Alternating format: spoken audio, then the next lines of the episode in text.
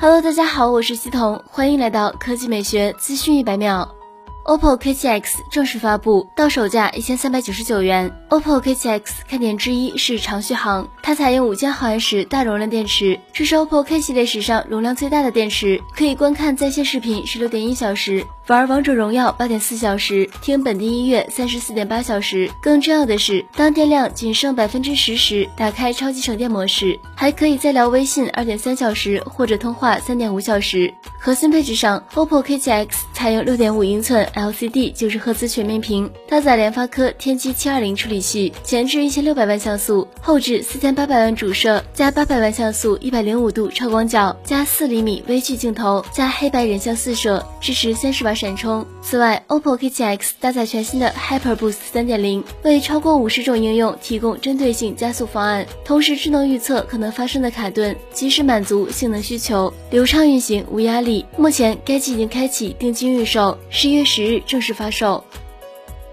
接下来来看苹果 iPhone 十二 mini 和 iPhone 十二 Pro Max 将于本周五开定。然而，在苹果十一月二日更新的支持文档中，却做了新调整。简单来说，iPhone 十二 mini 的最大无线充电功率降至十二瓦，其他三款机型均为十五瓦。也就是说，即使使用的是原装 MagSafe 磁吸充电器和十八瓦以上的快充头，十二 mini 能接收的最高充电功率只能摸到十二瓦。虽然有些遗憾，但有用户自我安慰表示，好在比起上一代七点五瓦的 Qi 无线充电效率来说，还是要好一点。支持文档还同步更新了更多 MagSafe 的使用贴士，包括若在无线充时，Lightning 接口接了耳机那么最高充电功率将限制到七点五瓦。此外，苹果建议使用 MagSafe 的正确姿势是先连接充电头并取电，再吸附 iPhone，这样可以确保安全配置最大充电功率。如果你先吸附了 iPhone 再取电，那么可以取下 iPhone，等待三秒后再吸上，以恢复最大充电功率。好了，以上就是本期科技美学资讯百秒的全部内容，我们明天再见。